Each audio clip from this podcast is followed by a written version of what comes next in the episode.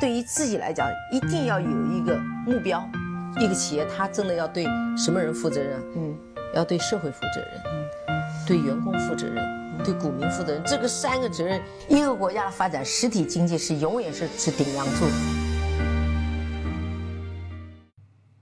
各位好啊，给你一个真实生动的格力电器，我们给的比你要的多。估计最近一段时间，格力的投资者应该是处于一个非常非常煎熬的时刻吧。美的蹭蹭蹭的涨，短暂的被格力的股价超过之后，现在又超过了格力三四块钱，而且每天格力呢，可能连上证指数这个大盘都跑不过，所以我决定在这个时候给大家再端上来一碗浓浓的白式风格的鸡汤。说起来是鸡汤啊，其实也不是，是我非常喜欢的一个作者叫大树的格局，他在六月底的时候呢写了一篇文章，叫《公司成长和成熟阶段的财务特征》，正好提到了格力电器，我们就拿这篇文章来说一下当下白老师对格力电器的一点点的看法。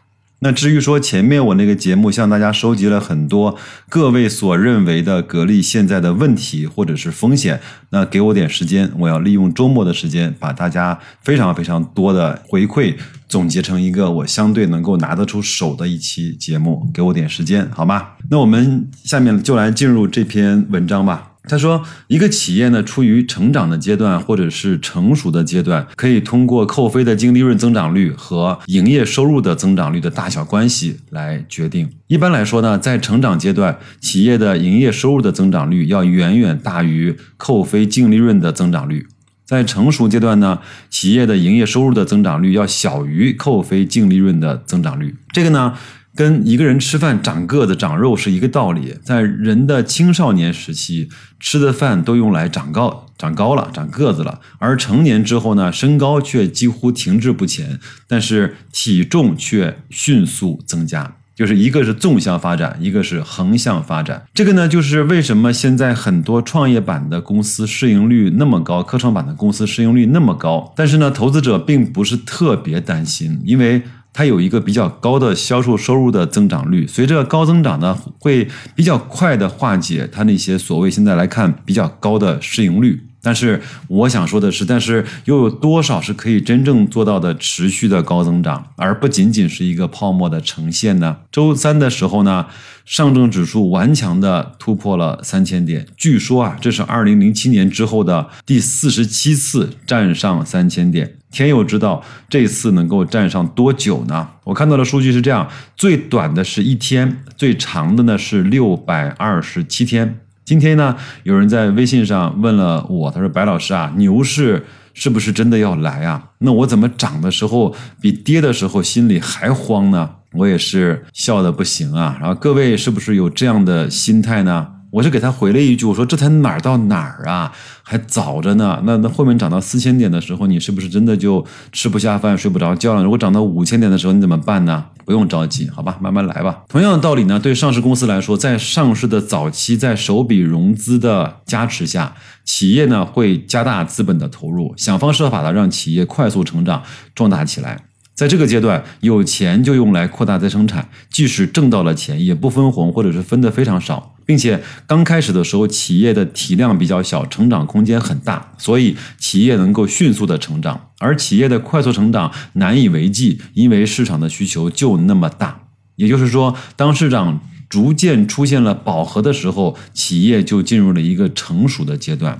成熟期一方面不需要像成长期一样大搞资本投入，另外一方面挣了钱也不需要全部投入生产。所以在成熟期的时候，挣到的钱就会拿出来大比例的分红，或者用来搞搞理财、搞搞对外投资。这也就是开始玩所谓用钱生钱的游戏了。白老师给各位举个例子啊，就像你跟几个朋友合伙开了饭店，第一年、第二年赚钱了，但是赚的非常少，只赚。赚了几万块或者十几万块，大伙儿呢一定不会着急拿出来把它给分掉的，一定想着再去开个分店，或者是再扩大一下经营的范围，或者是再租一个更大的铺面。但如果这个饭店已经开得足够大了，每年可以稳定的获得几百万的盈利的时候，你想想看，如果这个时候你是老板，会不会想着把这些钱先分给股东落袋为安呢？或者是把这些钱存起来，找一个能够帮你去投资理财的人去做投资，用钱来去生钱呢？这个和上面的文章讲的就是一个道理，对吧？此外呢，对于一个处于成长期的公司来说，企业的现金流大都不会很好，因为企业要千方百计的快速成长，一直处于缺钱的状态，并且这个阶段的资产负债率也很高。一旦进入了成熟阶段，公司用钱的地方就会减少。那自然现金流的状况就会很大程度的改善了，有钱了就可以分红还债，所以资产负债率就降了下来。在成长阶段啊，由于公司的成长空间非常大，所以投资者的预期呢，这个预期差就会很大。这样的话，投资者对公司的容忍度就会很大，表现就是给公司股票以很高的估值。这期间的股票可以称之为成长股。这些股票投资的价值非常大，但是也同样风险巨大。而一旦进入成熟阶段，公司的成长就会停滞不前，投资者的预期呢，呃，预期差就会变得很小。这个时候，股票虽然分红还可以，但是成长性变得很差了，所以投资者就会给这些股票很低的估值。这个时候，大多股票虽然低估，但是投资的价值并不大。举一个白老师的例子啊，以前呢，我经常非常傻白甜的、苦口婆心的跟别人说，如果你真的想来市场投资，你不愿意亏钱的话，你就去买那些特别特别稳定的、能够稳定分红的、基本上不会倒闭的那些公司，比如说工商银行、农业银行、中国石化、长江电力。他们呢就看一个指标，就是他们的股息率。如果股息率高于百分之五了，就买。当然你要用三到五年的平均股息率哦。那股息率高于百分之五的时候呢，你就买入；百分之五到三呢，你就持有。当然你也可以像我一样，用用网格，让它去自己去吃掉一些小的波动啊。如果股息率低于百分之三，你就去卖出。那这样的话，那一定是股价涨了上来，对不对？那如果找不到高于百分之五股息率的这这样的股票，那你就先不要买，因为这个时候很可能整个市场都是处于高估的状态的。那这样的话呢，在波动市和熊市就能够赚到宝贵的现金流，就是分红嘛。但牛市呢，就是可以赚到确定性的收入和增值的部分，而且基本上我认为是没有亏光本金的风险，流动性也能够确保。你说还要啥自行车？但是呢？现实情况是，很多朋友听了我的这个所谓的建议和理论啊，如获至宝的一样进入到了股市，转身就买了各种题材、概念、科创、医药类的股票。有人说：“白老师，你比较佛系啊，我还不就是被这些残酷的现实给逼的吗？那谁内心还不是个宝宝呢？”但是啊，还有一些优秀的上市公司，由于成长。进入了成熟阶段之后呢，能够清楚地认识到自身的瓶颈，并正视这样的局限，而且酝酿怎么突破企业的天花板，让企业继续的成长和壮大。当然，他也得有这样转型的魄力和能力啊。具体的表现呢，有企业转型，有的企业开始提高生产。质量也提高生产效率，也就是向存量市场发起挑战。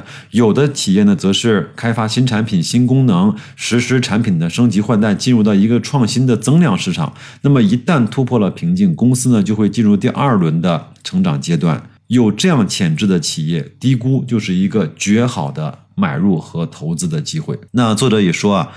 值得注意的是呢，在企业发展的某个阶段，可能会有一两年的数据与大趋势是相反的。这个时候，你可以忽略不计。如果两者的关系趋势连续超过了三年，我们就可以确认公司是处于下一个发展阶段。就是那个呃，扣非净利润和营业收入的增增速，它可能会有这种相反的表现。但是你不要着急，如果连续出现了三年，比如说收入大于增长，或者是呃，盈盈利大于收入，就可以确认公司已经是处于下一个发展的阶段了。那我们也举呃我们最熟悉的格力电器公司呢，在一九九六年上市，一直到两千年才会披露扣非净利润的增长率。从下图呢可以看出啊，当然贴心如我的白老师一定会把这张图放在我们的节目信息里，好吗？给你三秒钟找到那张图，我们看着图一块儿说。两千年以来啊，大致呢可以分成三个阶段，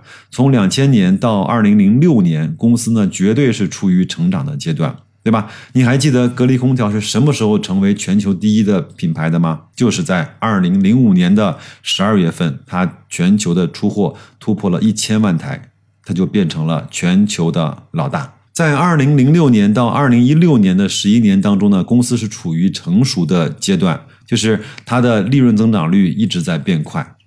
而从二零一七年到二零一九年呢，公司处于再次的成长阶段。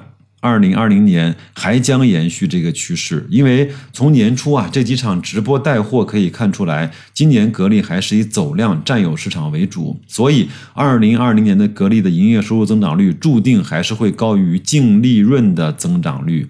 推断今后有可能两到三年还会是这个趋势，因为作者认为格力电器混改之后。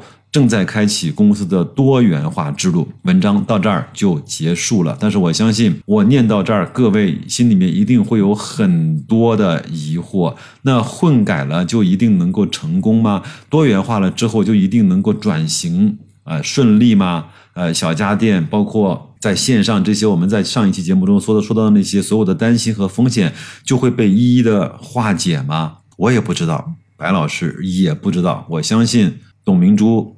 他比我们心里更有底气，但是他也不能够确保这些问题就能够一一的化解。做企业哪个不是趟着石头过河？哪个不是在众多的风险排除掉了之后，找到一条最适合自己企业往前走的这样一条荆棘密布的路呢？我还是那句话，可可能各位所在的公司。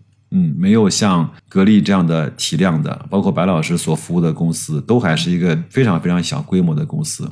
如果你站在了一个市值在几千亿规模的公司，你会看到面对公司的是一个庞然大物、巨大的体系和巨大的市场和巨大的资源，甚至是一个巨大的浪潮推动的力量在你身后。那个时候。我觉得能做出那样的转型，去开关或者或者去搬动那个转折点的那个按键的那个人，真的是值得我们所钦佩和佩服的，好吧？至少我会给格力更多的耐心，更好的坚持。你呢？你的想法也可以留言告诉我。那就这样，祝各位周末愉快，再见。